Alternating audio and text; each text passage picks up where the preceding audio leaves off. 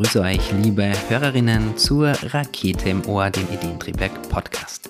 Heute geht es um das Thema Gründung und das Thema Steuern und wie das Ganze zusammengehört. Wir sprechen über ja, Gründungsabläufe, ab wann man sich am besten einen Steuerberater oder eine Beraterin organisiert, wie es denn mit der Gründungsform, der Sozialversicherung, gewissen Regelungen und Grenzen ausschaut.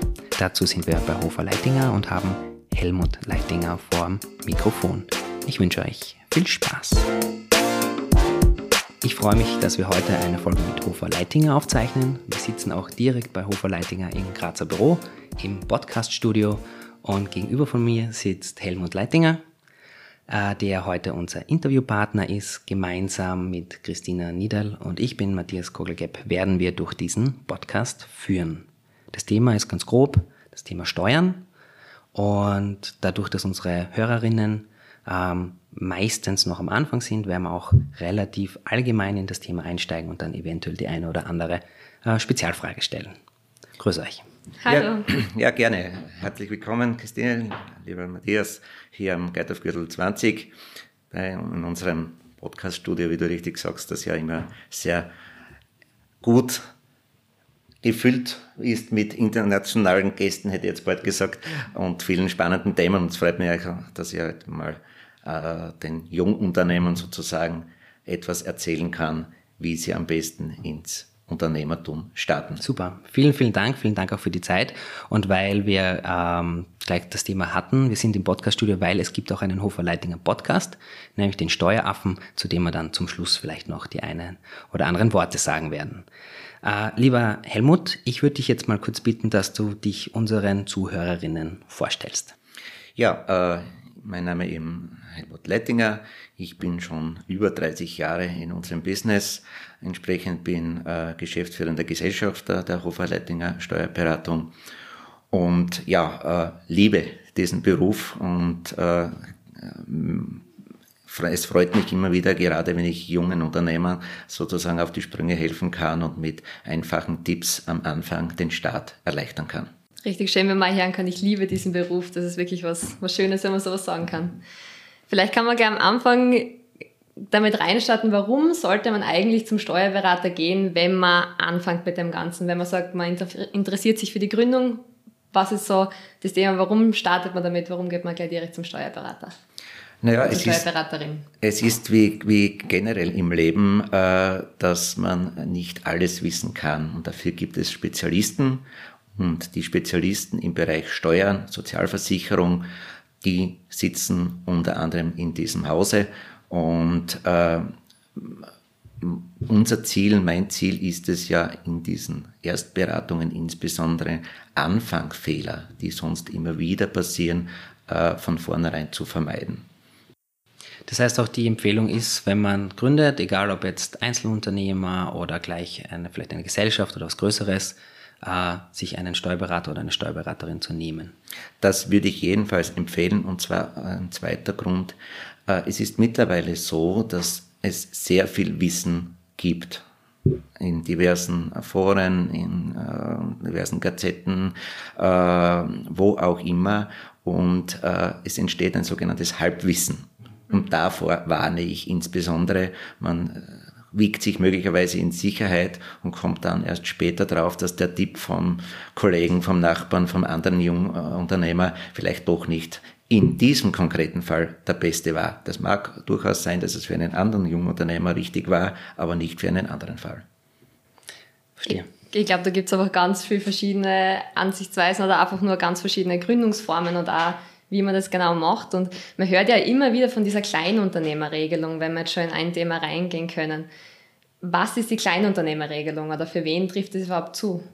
Ja, ich beantworte deine Frage äh, gleich, aber vielleicht heben wir das Ganze auf eine grundsätzliche Ebene noch mhm, zuerst. Gerne. Welche vier Teilbereiche hat äh, sich jeder Jungunternehmer zu widmen? Da starten wir vielleicht mit dem Gewerberecht als erstes. Wir haben dann als zweites das Sozialversicherungsrecht, knüpft meistens unmittelbar an das Gewerberecht an. Und dann bewegen wir uns sozusagen bildlich gesprochen zum Finanzamt mit den Teilbereichen Einkommensteuer und Umsatzsteuer. So, in allen Bereichen gilt es, Grenzen zu beachten. Das ist so ein bisschen das Spannende. Leider keine immer einheitliche Grenze, sonst hätte ich wahrscheinlich nicht so viel zu tun. Äh, und äh, es gibt da gewisse Komplexitäten, die man eben wissen muss. Aber dafür reden wir heute. Starten wir bei der Gewerbe, äh, im Gewerbebereich. Als Jungunternehmer habe ich im ersten Schritt zu prüfen, werde ich meine Tätigkeit nachhaltig auf Gewinn ausüben. Ist das der Fall? Also ist es nicht nur das Hobby, das ich neben meiner selbstständigen, äh, meiner selbstständigen Tätigkeit, neben meinem Dienstverhältnis äh, mache, dann äh, erfordert dies die Lösung eines Gewerbescheins. Geht man zur Wirtschaftskammer, die einem da äh, hilft, oder gleich zum Gewerbeamt und äh, beantragt hier einen Gewerbeschein. Das löst eine Grundumlage bei der Wirtschaftskammer aus, Größenordnung 1, 2, 300 Euro, je nachdem, was es ist. Man empfehle hier auch immer, auch hier dank Internet gibt schon entsprechende Vorinformationen. Man kann da sehr, sehr viel googeln, äh, wo, in welchem Bereich ich da reinfallen könnte. Äh, und habe dann diverse persönliche äh, Voraussetzungen dann mitzubringen, entsprechend und bekomme dann diesen Gewerbeschein. So, jetzt haben wir diesen Gewerbeschein. Was passiert als nächstes? Wenn ein Gewerbeschein gelöst wird, dann gibt es grundsätzlich eine automatische Meldung zur Sozialversicherung und zum Finanzamt. Ich würde aber empfehlen, das gar nicht abzuwarten. Weil bevor man eigentlich den Schritt zur Gewerbebehörde macht, war man ja eh schon bei mir und weiß, dass hier ja äh, eine Anmeldung auch bei der Sozialversicherung notwendig ist. Ja? So. Warum? Weil die Lösung des Gewerbescheines eine Pflichtversicherung bei der Sozialversicherung auslöst. Vielleicht kleiner Tipp am Rande. Die Sozialversicherung beginnt immer mit Monatsbeginn. Das heißt, wenn ich, und sie schreibt am Anfang, ich komme dann gleich auf Beträge, äh, Mindestbeiträge vor. Wenn ich jetzt am 28., am 29. eines Monats gründe, dann muss ich noch für die vergangene Zeit, wo ich noch gar nicht Unternehmer war, auch bereits Pflichtsozialversicherung bezahlen. Daher gründen zu Beginn des Monats. Äh, diese Pflichtversicherung ist aber an gewisse Grenzen geknüpft. Ja? Und zwar habe ich die Möglichkeit, wenn ich keine Pflichtversicherung brauche, häufiger Fall, ihr seid noch im Dienstverhältnis tätig, ihr seid sozialversichert, ihr zahlt Krankenversicherung und äh, Pensionsversicherung, dann kann ich sagen, okay, Kostensparen ist eine der Devise an der Anfangszeit. Daher, äh, vielleicht kann ich mir die Kosten der Sozialversicherung ja ersparen. Wann kann ich das? Ich habe zwei Grenzen zu beachten. Das eine ist eine Gewinngrenze. Das sind derzeit circa 5700 Euro. Man spricht in unserem Fach Chinesisch vom von der sogenannten zwölffachen Geringfügigkeitsgrenze. Also bitte, liebe Zuhörer, das merken. Äh, warum? Weil sich diese Grenze jedes Jahr valorisiert und daher ein bisschen nach oben geht. Und das ist eine sogenannte Gewinngrenze. Jetzt muss ich das auch vielleicht gleich erklären. Gewinn ist Einnahmen minus Ausgaben. Und das ist ein Jahresbetrag, von dem ich hier spreche. Und die zweite Grenze, jetzt kommen wir dann gleich zu deiner Frage, ist die Umsatzgrenze, eine Einnahmengrenze. Und bevor wir noch in die Niederungen des, des Umsatzsteuerrechts abdriften, merkt euch, 42.000 Euro Einnahmen im Jahr ist die Grenze, die hier zu beachten ist. Ich sage es nur gleich dazu, das ist eine Bruttogrenze, das sind also 35.000 Euro, wenn man das ohne Umsatzsteuer, ohne 20% rechnet. Einfache Rechnung, 35.000 Euro plus 20% Umsatzsteuer sind 42.000. Also, diese beiden Grenzen, Gewinngrenze und Einnahmengrenze, äh, wenn man die nicht erreicht, dann kann ich mich freiwillig von vornherein von der Sozialversicherung befreien lassen. Ist das nicht der Fall, dann bin ich eben pflichtversichert. Was heißt das jetzt in Kosten? Das heißt, dass Sie wieder in Jahresbeträgen gesprochen circa 1500 Euro im Jahr Sozialversicherung bezahle. Diese Sozialversicherung setzt sich aus mehreren äh, Teilen zusammen. Aus einer Pensionsversicherung, aus einer Krankenversicherung, aus einer Unfallversicherung und aus einer sogenannten Mitarbeitervorsorgekasseneinzahlung, äh, die eine Abfertigungsfiktion abdeckt. Wieder grundsätzlich bemisst sich die Sozialversicherung auch am Gewinn. Man zahlt circa 25% Sozialversicherung vom Gewinn. So, wie teilt sich diese circa 25% auf? Es sind ganz genau 18,5% für die Pensionsversicherung, 6,8% für die Krankenversicherung, dann gibt es einen Unfallversicherungsbetrag, den ich jedenfalls zahlen muss, auch wenn ich keinen Gewinn mache, von circa 10 Euro im Monat. Und dann gibt es noch diese 1,53% Mitarbeitervorsorgekasse. Warum ist es wichtig, wie sich das aufteilt? Naja, es gibt eine Begünstigung für Jungunternehmer in den ersten zwei Jahren. Und zwar lediglich für die Krankenversicherung. Die ist sozusagen eingefroren auf einen Mindestbeitrag. Die Pensionsversicherung bemisst sich immer anhand des Gewinnes. Was heißt das jetzt wieder übersetzt? Du kannst circa 8000 Euro Gewinn für die Pensionsversicherung erzielen und du musst noch nicht mehr als wieder Mindestbeitrag zahlen und du kannst in den ersten zwei Jahren circa, jetzt sind wir wieder bei der zwölffachen Geringfügigkeitsgrenze, klingt grauslich, ich weiß, äh, also circa nicht ganz 6000 Euro Gewinn. Äh, da kann man darüber gehen, da sagt sie, du kannst ruhig 15.000, 20.000 Euro Gewinn haben. Es bleibt bei der Vorschreibung der Krankenversicherung auf dem Mindestbetrag. Und noch einmal, in Summe im Jahr macht das circa 1.500 Euro aus. Was ich auch gleich dazu sagen möchte, natürlich von der Bemessungsgrundlage für die Einkommensteuer, wir kommen dann bald dazu, abzuziehen. Das heißt, wenn Einkommensteuer zu bezahlen ist, in welcher Höhe auch immer, dann vermindern sich diese Kosten um den entsprechenden Einkommensteuersatz. So, nächster Teil. Wir nähern uns dem Finanzamt, wie ich vorhin schon gesagt habe reden wir vielleicht als erstes von der Umsatzsteuer. Auch hier haben wir diese Grenze, die wir jetzt schon aus dem Sozialversicherungsbereich kennen, mit 35.000 Euro netto plus Umsatzsteuer. Das heißt, wenn ich Leistungen mit 20 Prozent habe, 42.000, wenn ich Leistungen mit 10% Umsatzsteuer habe, dann sind es eben entsprechend 38.500. Wenn ich diese Grenze im Jahr, und zwar als Einnahmengrenze zu sehen, nicht überschreite, dann muss mich die Umsatzsteuer eigentlich weiter nicht interessieren. Sag ich, super.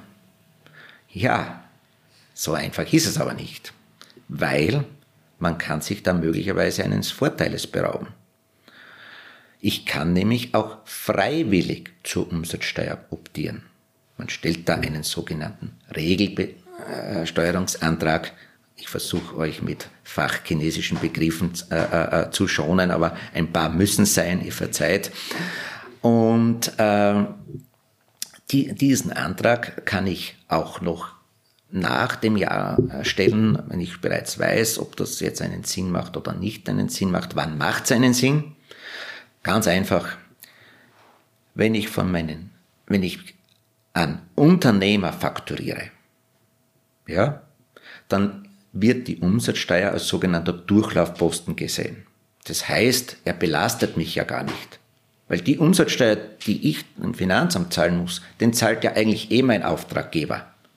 Und äh, diese Umsatzsteuer, die ich meinen Auftraggeber zahle, zahlt der Auftraggeber dem Finanzamt und äh, ich bekomme es quasi vom Finanzamt wieder zurück. Die Umsatzsteuer wird sozusagen im Kreis geschickt.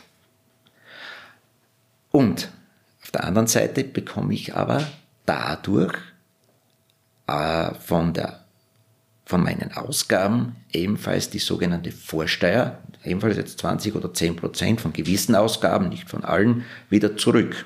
Das heißt, wenn es mir auf der einen Seite nichts kostet und ich auf der anderen Seite meine Ausgaben, nehmen, ich kaufe mir einen Laptop äh, um, um 1200 Euro und ich bekomme dann vom Finanzamt 200 Euro zurück, naja, dann macht es natürlich Sinn, das zu machen.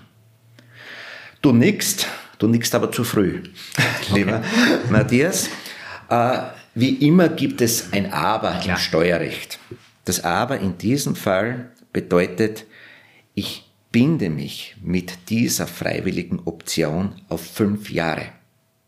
So, nachdem wir alle, ich sage immer Gott sei Dank, nicht in die Zukunft schauen können, äh, können möglicherweise in den nächsten Jahren Situationen eintreten, wo ich das nicht mehr möchte, wo das kein Vorteil für mich ist. Daher, Tipp an der Stelle von mir, äh, ein bisschen, so schwer es ist, in die Zukunft, zumindest in einen Zeitraum von fünf Jahren zu denken ob das wirklich Sinn macht oder nicht Sinn macht. Was natürlich auch damit verbunden ist, sind gewisse organisatorische Regelungen. Vielleicht besprechen wir die auch im Bereich Umsatzsteuer gleich mit.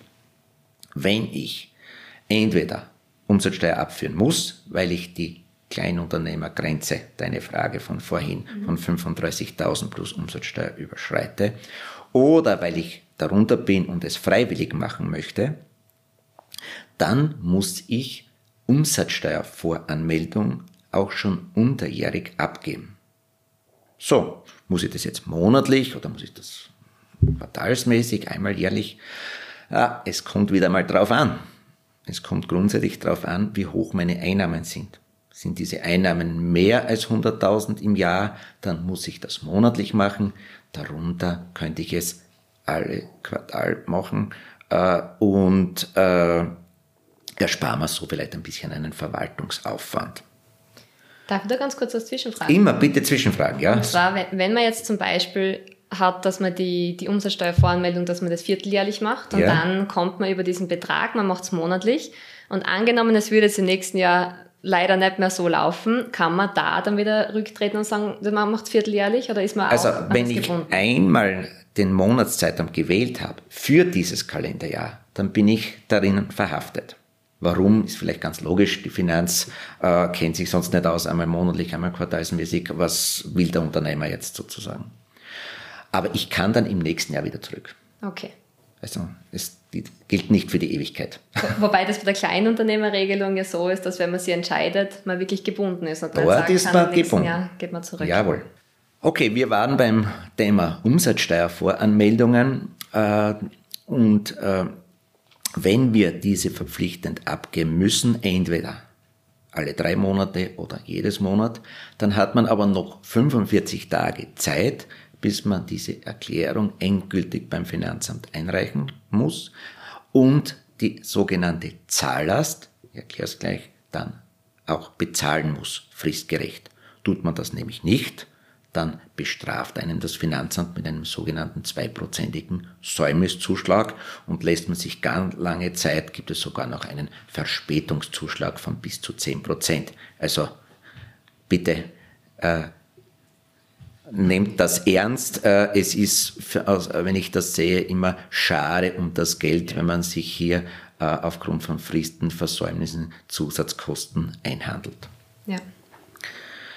Äh, die Zahllast habe ich angesprochen, vielleicht kurz zu erklären. Das ist die Differenz zwischen der Umsatzsteuer meiner Einnahmen minus der Umsatzsteuer meiner Ausgaben, die in einem Monat oder in einem Quartal bezahlt werden. Ja? Äh, wir kommen dann bei der Einkommensteuer noch auf das zu sprechen.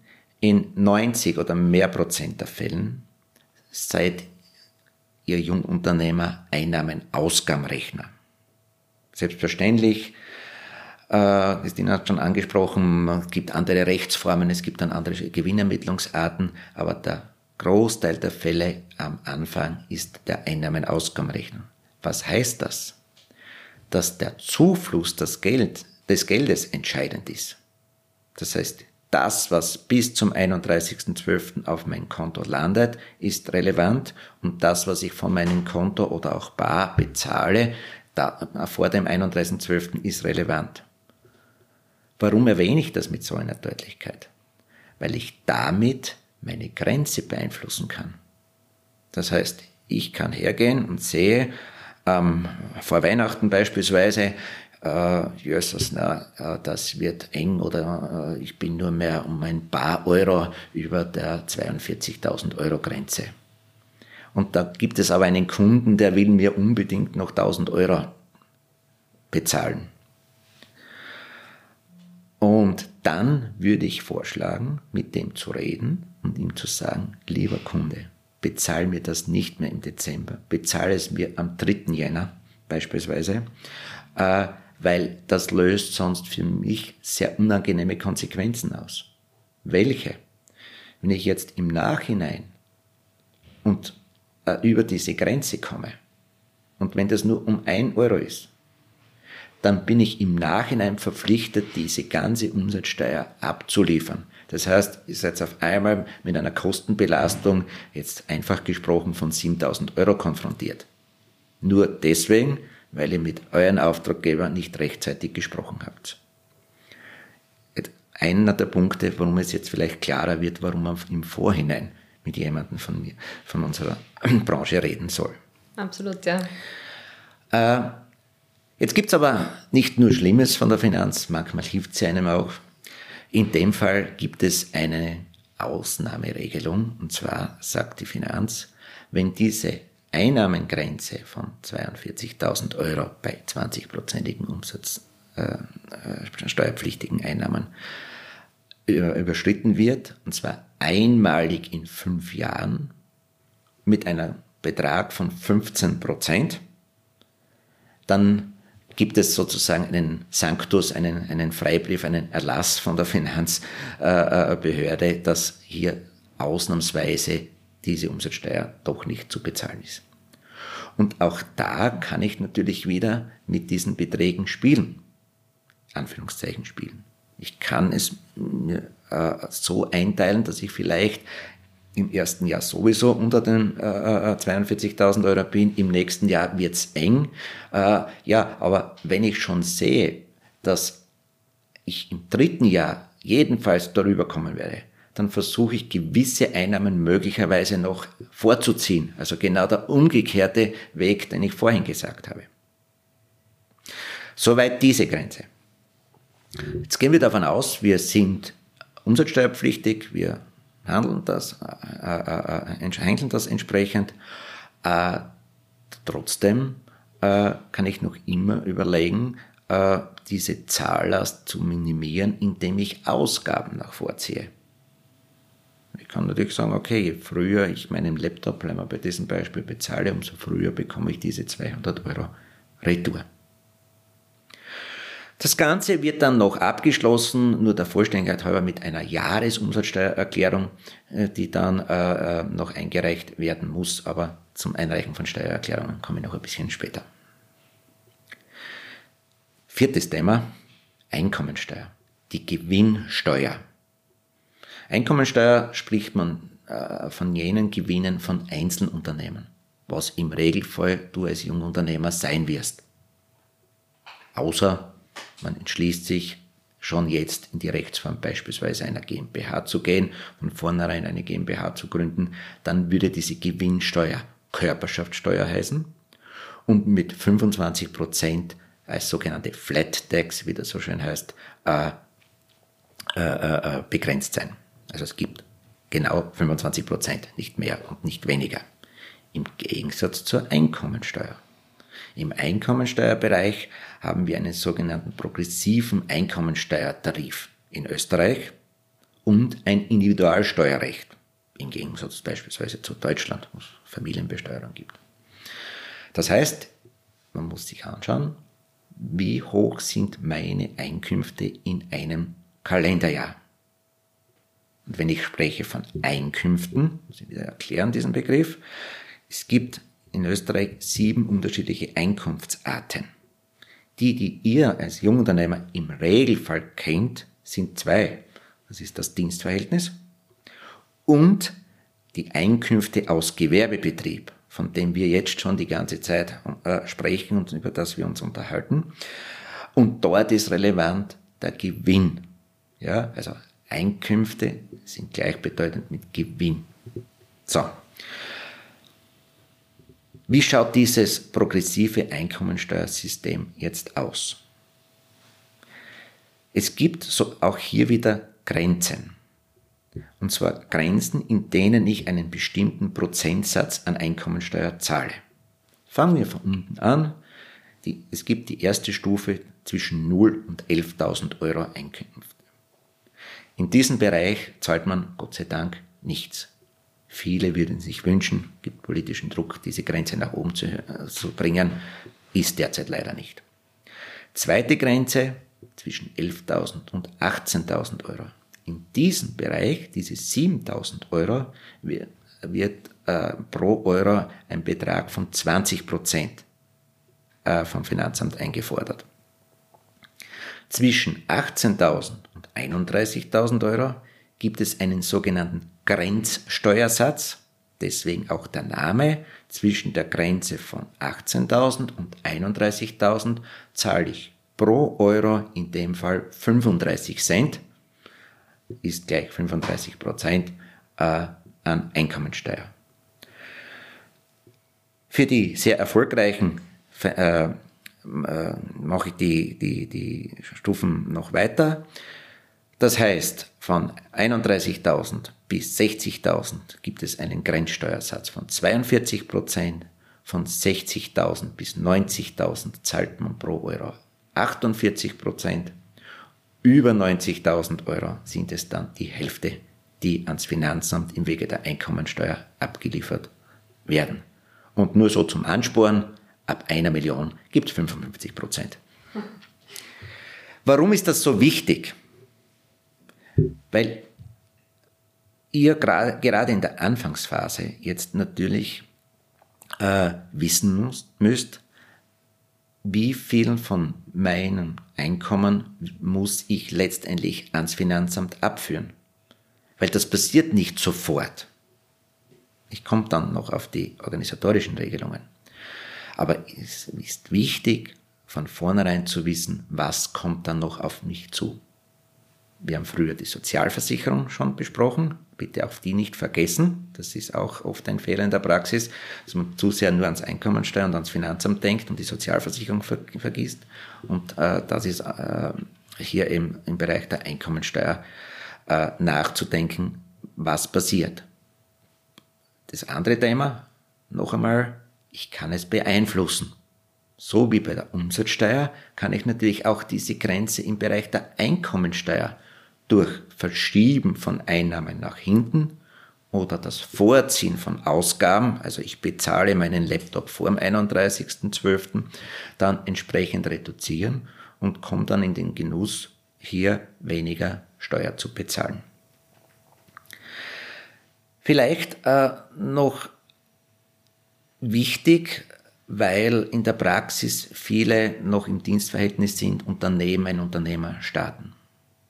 Ich habe früher gesagt, alle Einkunftsarten kommen in einen Topf und werden genau mit diesem äh, Tarifsystem versteuert.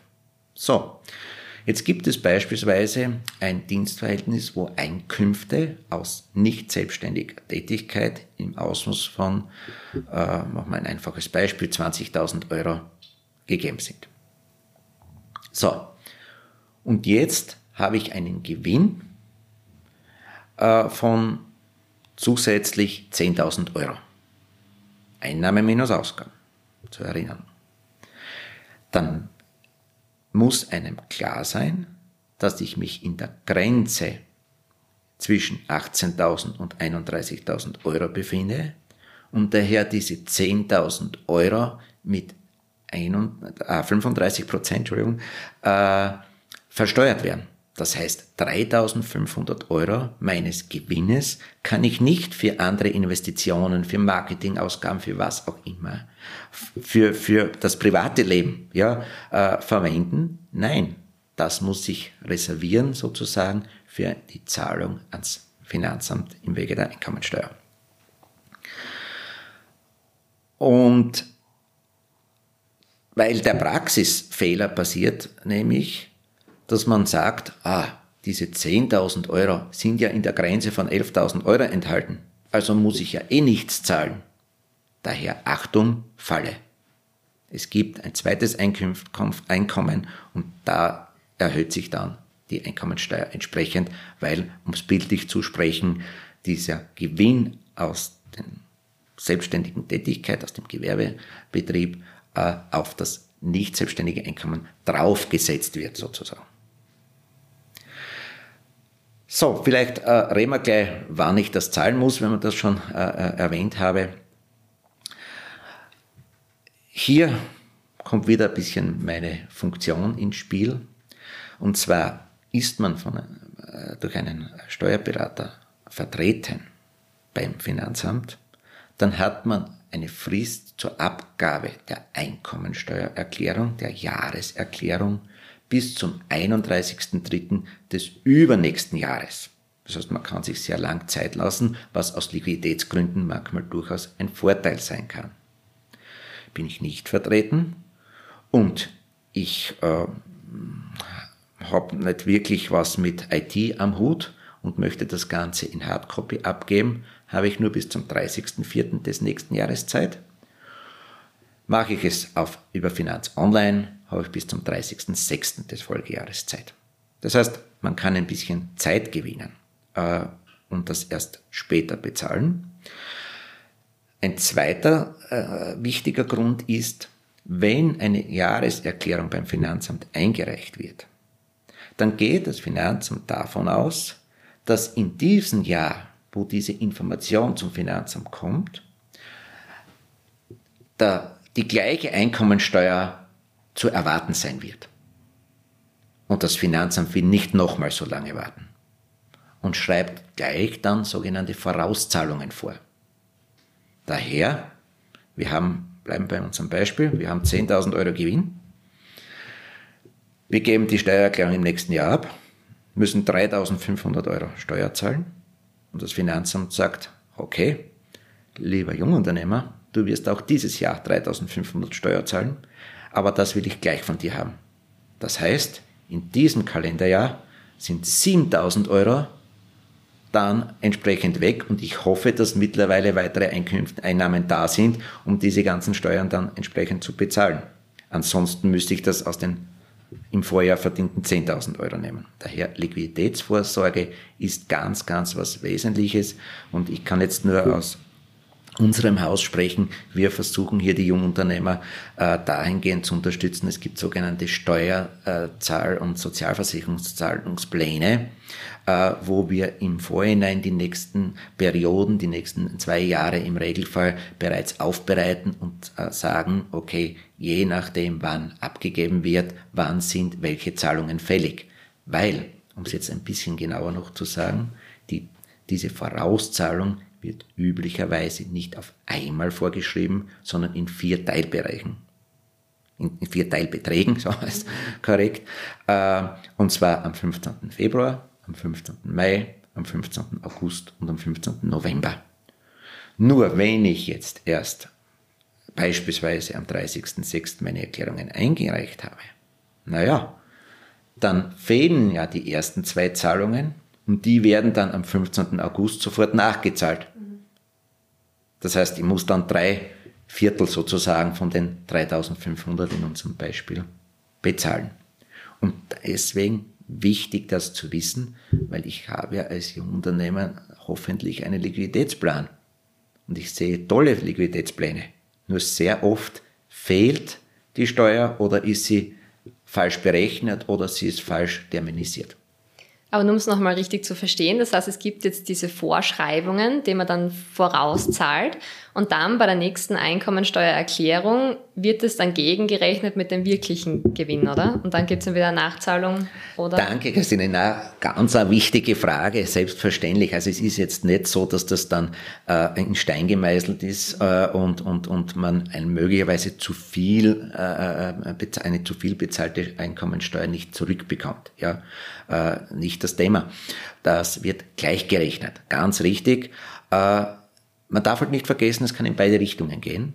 Und ich bin jetzt wieder bei der Liquiditätsplanung. Das heißt, es kann ja manchmal vielleicht sogar einen Sinn machen, ja, Anführungszeichen freiwillig diese Vorauszahlungen auch zu leisten, damit man hier entsprechend schon vorauszahlt.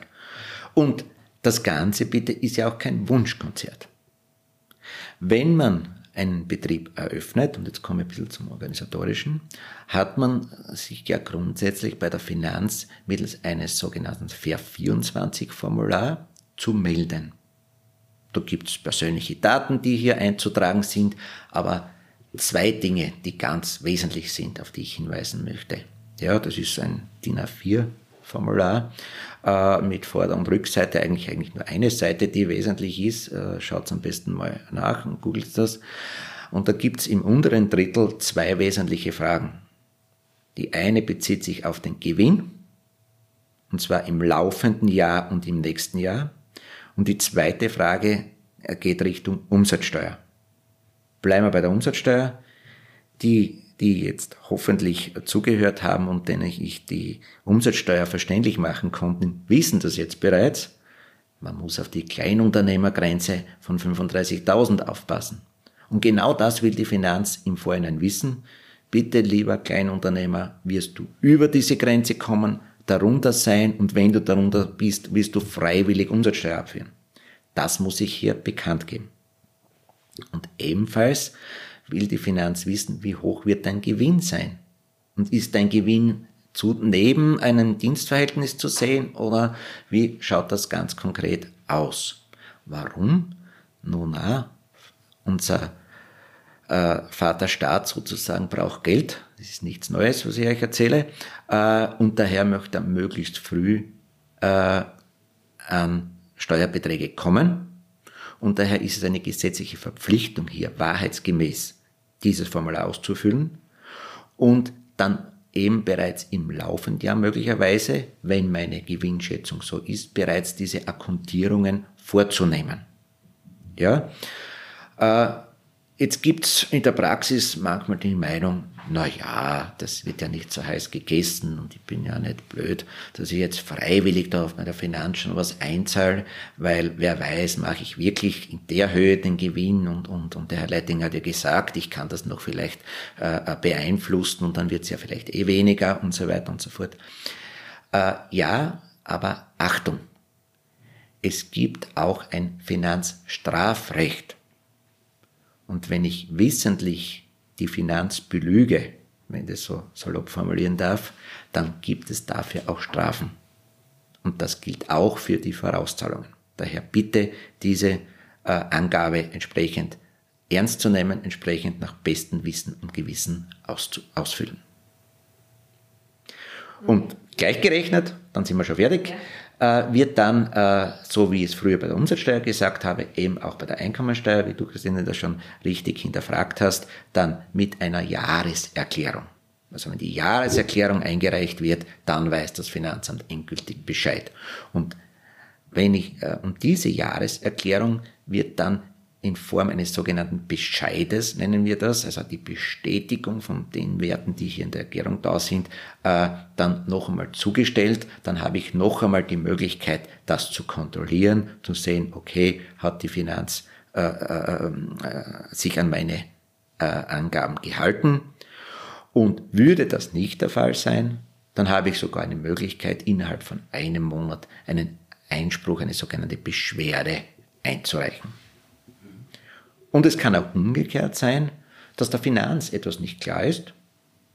Dann gibt es einen sogenannten Vorhalt, nennt sich das. Das heißt ganz einfach, nicht schrecken, die Finanz fragt vielleicht nur die eine oder andere Ausgabe nach, äh, ob die betrieblich veranlasst ist beispielsweise oder andere Dinge. Und das ist entsprechend dann zu beantworten. Okay. Ja, ähm, Vielen, vielen Dank erst einmal für diese sehr, sehr gut strukturierte und ausführliche Antwort. Ich würde gerne jetzt noch die letzten paar Minuten nützen, um so ein bisschen ein Resümee äh, zu ziehen, ein bisschen da nochmal reinzugehen und vielleicht noch ein paar Verständnisfragen zu fragen, die auch unsere Hörerinnen interessieren könnte. Gerne. Und wir hatten eben ganz am Anfang auch schon das Thema, was oder die, wie steigt man denn eigentlich ein ins Unternehmertum? Und viele sagen aus irgendwelchen Sicherheitsgründen zum Beispiel, ich bleibe lieber noch ein bisschen angestellt. Wir haben jetzt schon gehört, der Gewerbeschein äh, löst automatisch eine Meldung bei der Sozialversicherung aus. So, jetzt habe ich vielleicht keinen Gewerbeschein. Können wir da mal noch ein bisschen genauer drauf eingehen? Was passiert denn, wenn man ohne Gewerbeschein nebenbei vielleicht noch ein bisschen ähm, was dazu verdienen möchte oder sich was aufbauen möchte? Wieder eine sehr gute Frage. Dankeschön. ähm, es ist allerdings so in der Praxis, dass ein Großteil der Tätigkeiten einen Gewerbeschein erfordern. Daher gute Frage, es ist hier kein Wahlrecht. Entweder liegt die Voraussetzung vor, dass ich einen Gewerbeschein lösen muss, dann muss ich den lösen. Ähm, aber es gibt auch Fälle, da gibt es wirklich keinen. Da spricht man dann von einem sogenannten neuen Selbstständigen. Okay, was ist das? Na, Im Prinzip ist es eigentlich ein Auffangbecken. Und zwar, vielleicht hole ich jetzt kurz aus, äh, ein bisschen in die Historie. Äh, vor vielen, vielen Jahren äh, ist die Sozialversicherung, weil um die geht es hier im Wesentlichen, um jene Unternehmer, die sich nicht beim Gewerbeamt gemeldet haben, umgefallen. Was hat die Sozialversicherung dann gemacht?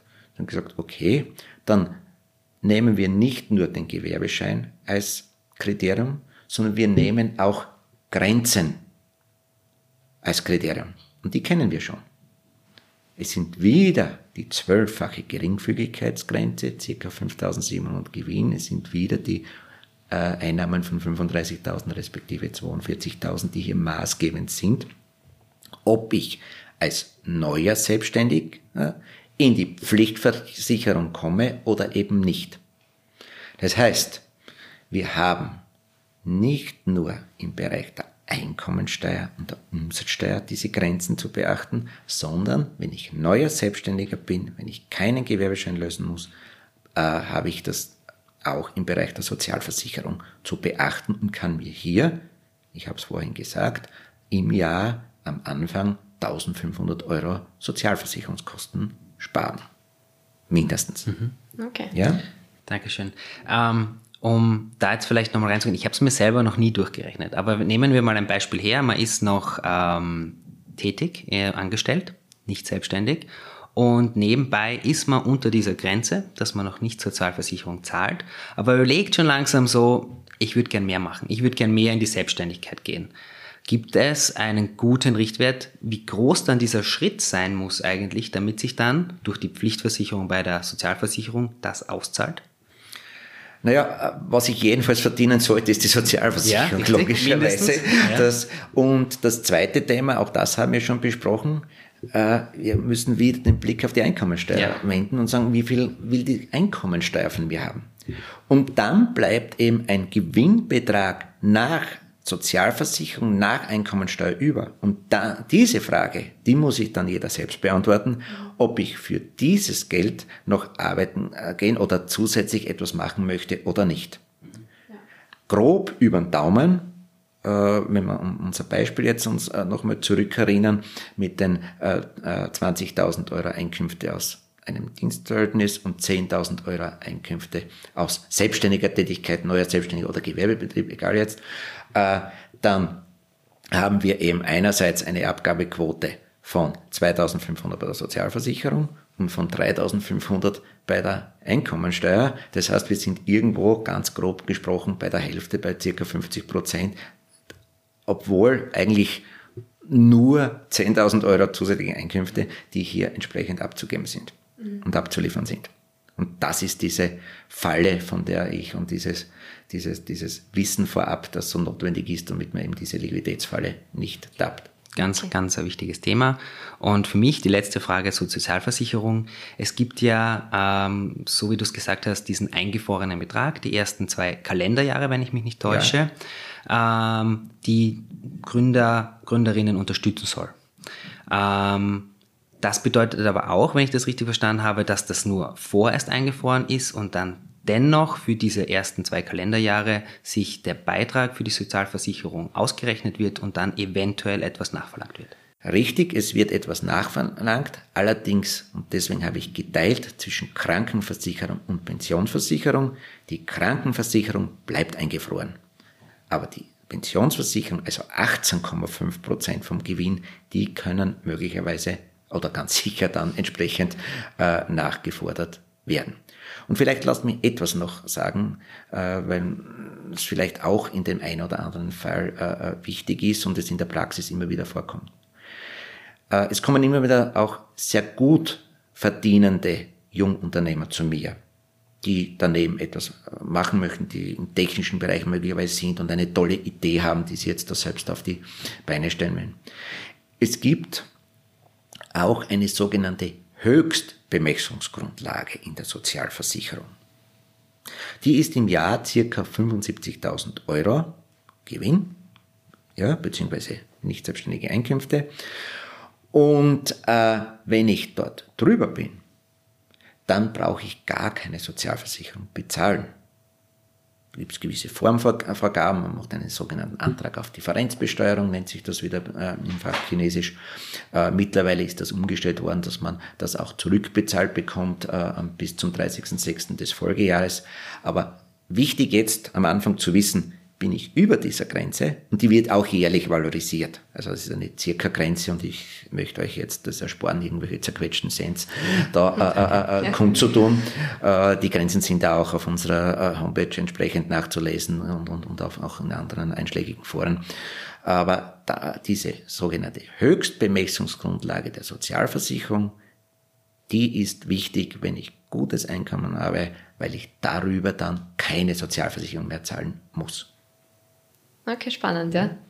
Vielleicht eine Frage noch generell. Ihr habt ja sicher sehr viele Junggründer, Junggründerinnen.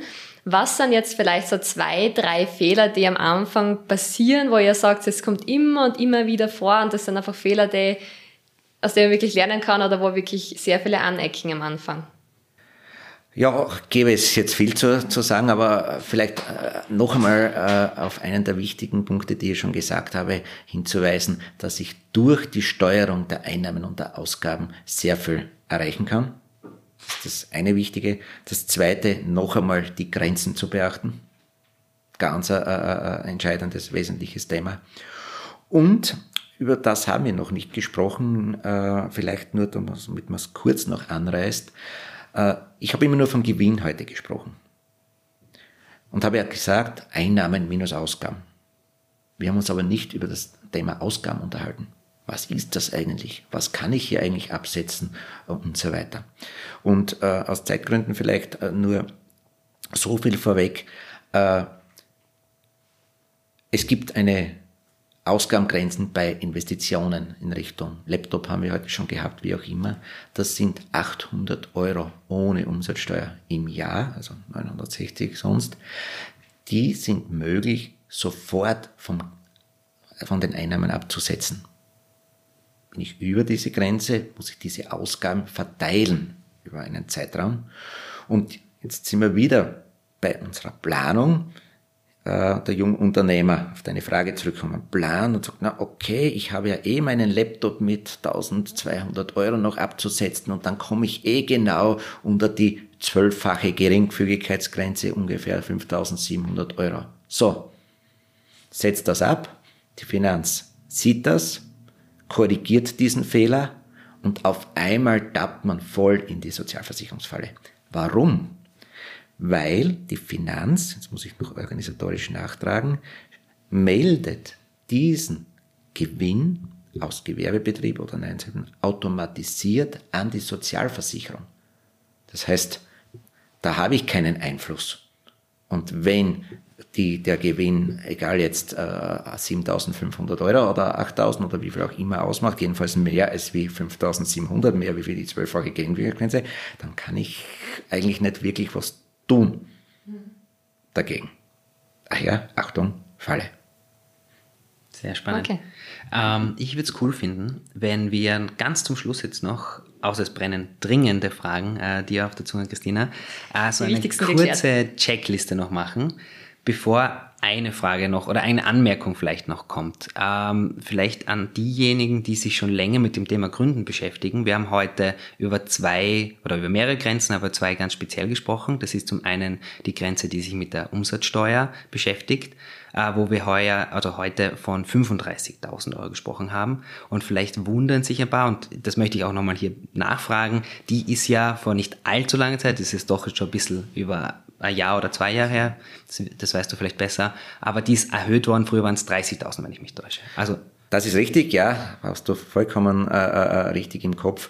Äh, diese 35.000 äh, Grenze wurde geändert, gilt ab 2021. Mhm. Okay, sehr gut. Wichtig ist, dass man sich 35.000 Euro merkt. Ja, genau. Und äh, vor allem, was auch nochmal wichtig ist, äh, Letztes Mal ist jemand zu mir gekommen. Ich, ich war ähm, bei der Behörde dort, ich habe im Internet erkundigt, wie auch immer.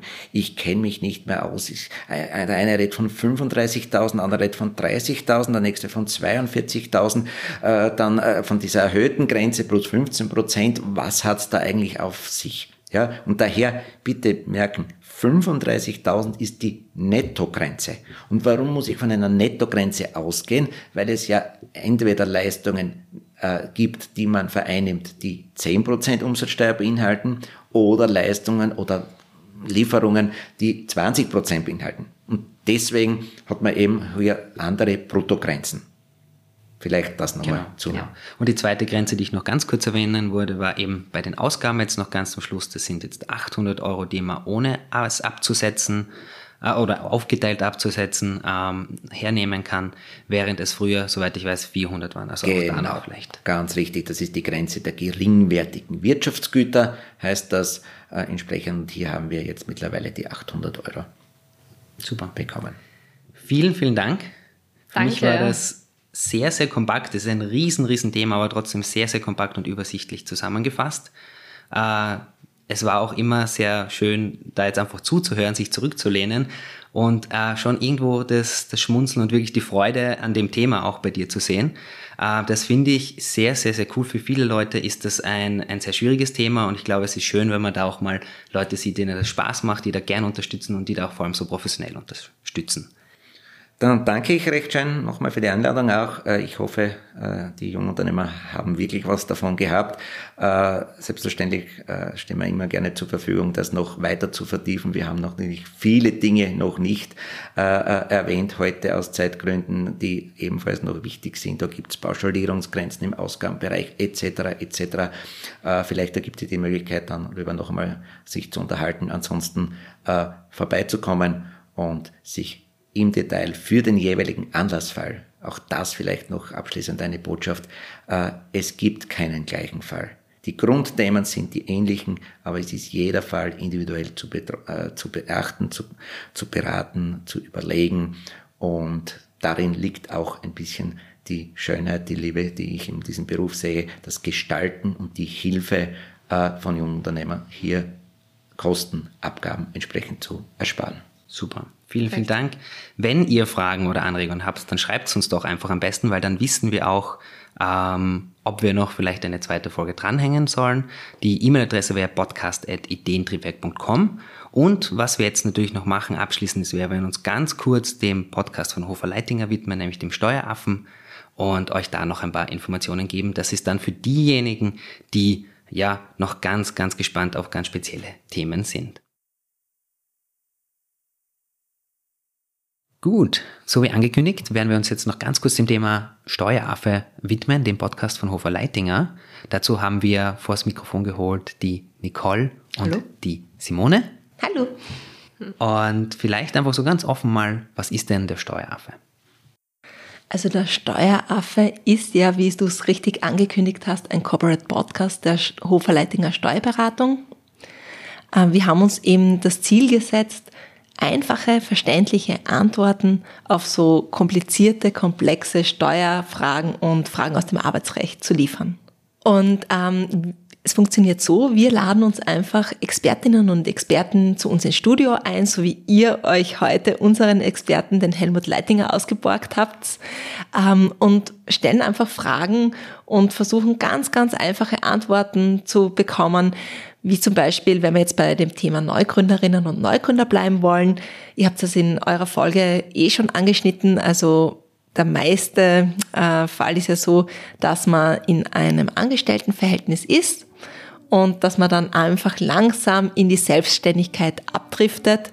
Und das ist ein ganz brisantes Thema, was wir in mehreren Episoden bei uns am Podcast-Channel äh, thematisiert haben, weil äh, das ist nicht immer ganz so leicht. du hast richtig erwähnt, ab wann zahlt sich aus, wirklich rein selbstständig zu werden. Ne? Man mag ja nicht, wenn man in diese Pflichtversicherung kommt, dann quasi doppelt Sozialversicherung zahlen. Was sind so die magischen Grenzen? Wie viel darf ich überhaupt dazu verdienen, wenn ich in einem Angestelltenverhältnis bin, ohne dass ich Einkommensteuer oder Sozialversicherung zahlen muss? Also ich glaube, die Grenze ist ja gar nicht thematisiert worden. Und wen das jetzt interessiert, der ähm, kommt einfach, switcht einfach mal zum Steueraffen und hört sich die Folgen von Achtung äh, Nebenjob an. Ne? Also da erklären wir das zum Beispiel ganz gut. Genau, das ist ein sehr, sehr guter Tipp. Wir werden den Podcast natürlich auch in unseren Show Notes verlinken. Äh, und wir dürfen auch gleich was ankündigen, nämlich es wird auch eine Folge mit dem Ideentriebwerk bei euch geben. Ja, genau. Und zwar kommt das Ideentriebwerk auch zu uns und wird uns äh, Rede und Antwort stehen. Und zwar, was ist das Ideentriebwerk? Was macht ihr alles? Was sind eure Aufgaben? Und wir sind schon sehr gespannt auf diese Folge. Wir freuen uns auch schon sehr. Wir genauso. Vielen, vielen Dank. Danke euch. Und wir hören uns. Tschüss. Danke fürs Zuhören. Heute hatten wir ein sehr spannendes Gespräch gemeinsam mit Helmut Leitinger. Weitere Infos findet ihr natürlich in unseren Show Notes und falls ihr noch immer nicht genug von uns habt, dann freuen wir uns natürlich auch, wenn ihr unseren weiteren Folgen anhört. Danke und bis bald.